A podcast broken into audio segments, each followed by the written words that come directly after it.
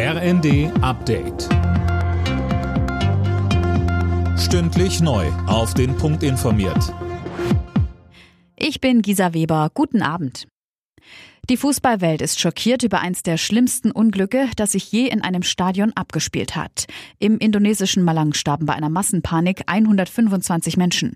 Zwischenzeitlich war sogar von mehr als 170 Toten die Rede, weil die Opfer teilweise doppelt registriert wurden. Anne Brauer. Nach Abpfiff kam es zu den verheerenden Ausschreitungen. Mehrere tausend wütende Anhänger der unterlegenen Mannschaft stürmten das Spielfeld. Als die Polizei Tränengas einsetzte, kam es zu der Massenpanik. Viele der Opfer starben an Sauerstoffmangel oder wurden zu Tode getrampelt. Die FIFA sagt eigentlich, dass Reizgas nichts im Fußballstadion zu suchen hat. Auch die Sicherheitskräfte sollen es nicht einsetzen.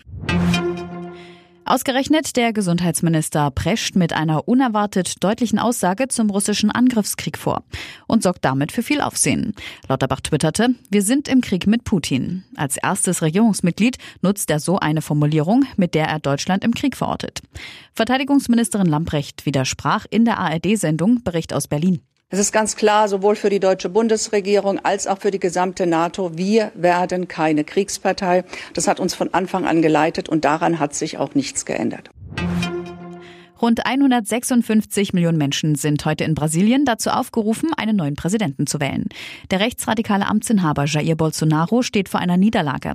In Umfragen kam er zuletzt nur auf 34 Prozent, sein Herausforderer Ex-Präsident Lula auf 48 Prozent.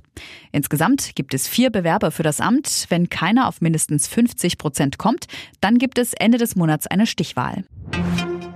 Schalke 04 hat in der Fußball-Bundesliga eine Heimniederlage hinnehmen müssen. Die Gelsenkirchner unterlagen dem FC Augsburg trotz Überzahl mit 2 zu 3.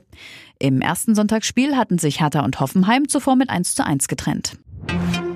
Und in der Formel 1 hat Red Bull-Pilot Sergio Perez den großen Preis von Singapur gewonnen. Direkt dahinter kamen die Ferrari-Piloten Charles Leclerc und Carlos Sainz ins Ziel.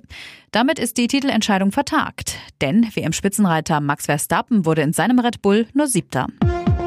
Alle Nachrichten auf rnd.de